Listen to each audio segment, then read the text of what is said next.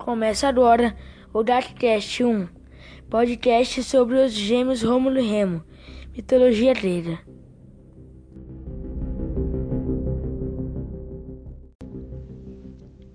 Segundo a mitologia romana, Rômulo e Rêmulo são dois irmãos gêmeos, um dos quais Rômulo foi o fundador da cidade de Roma e seu, e seu primeiro rei. Conta a lenda que Rômulo e Remo eram filhos de deus gregos Ares ou Marte. Seu nome era seu nome latino e da mortal Reia da Silva ou Réa Silva, filha de, filha de Numitor, rei de Alba Longa. Amúlio era irmão do rei Numitor, que deu um golpe de estado, apoderou-se da coroa e fez Numitor seu prisioneiro. Rei Silva foi confinada à castidade para que Numitor não viesse a ter descendência.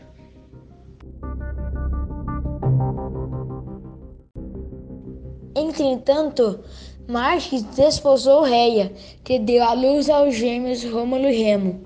Amúlio, rei tirano, ao saber do nascimento das crianças, a jogou no rio Tibre.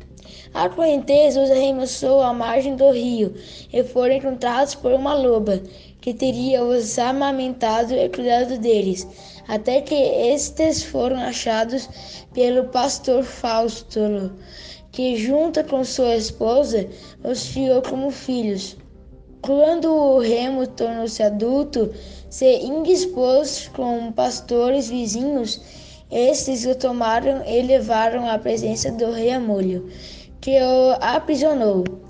Fausto revelou a Rômulo as circunstâncias de seu nascimento. Este foi ao palácio e libertou ao irmão, matando Amúlio e libertou seu avô Numitor. Numitor recompensou os netos, dando-lhes direito de fundar uma cidade junto ao rio Tibre.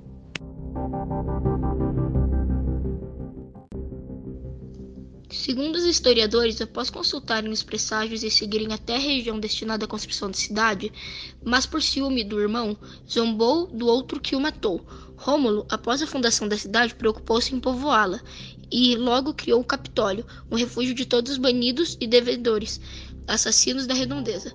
A notícia dessa nova cidade foi se espalhando. Primeiro os habitantes foram chegando, principalmente latinos e sabinos. Rômulo, após a grande batalha com os sabinos, firmou firmou o acordo com Tito Tácio, seu rei, como este reino sob uma só nação de uma grande cidade de Roma. E este foi o nosso primeiro podcast da aula de português.